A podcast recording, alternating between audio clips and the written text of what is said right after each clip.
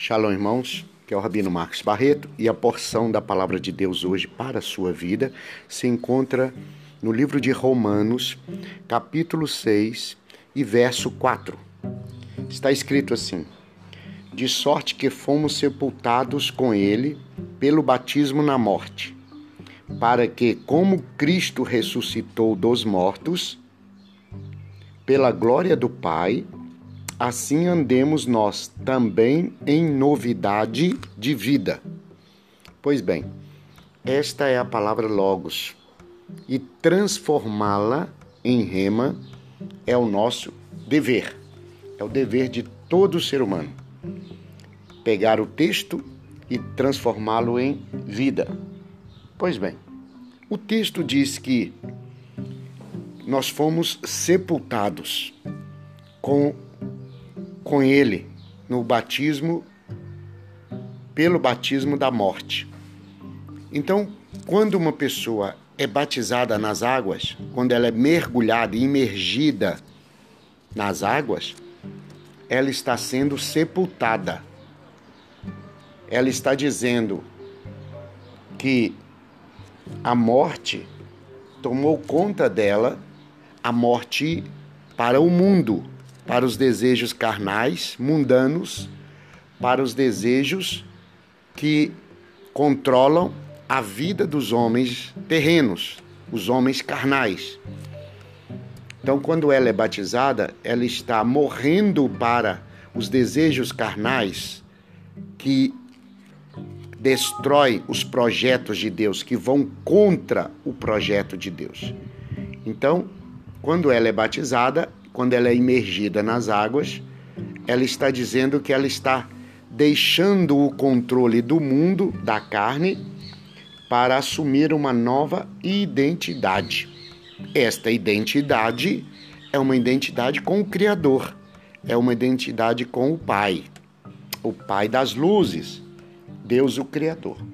Pois bem, o texto diz: fomos sepultados pelo batismo na morte para que, como Cristo ressuscitou dentre os mortos, ou seja, o Cristo ressuscitou, ele foi sepultado, morto na cruz, Yeshua, Hamashia, Jesus ou Cristo, ele foi sepultado, ele morreu na cruz, foi colocado numa num local apropriado onde colocava-se naqueles dias os mortos, por costume, né?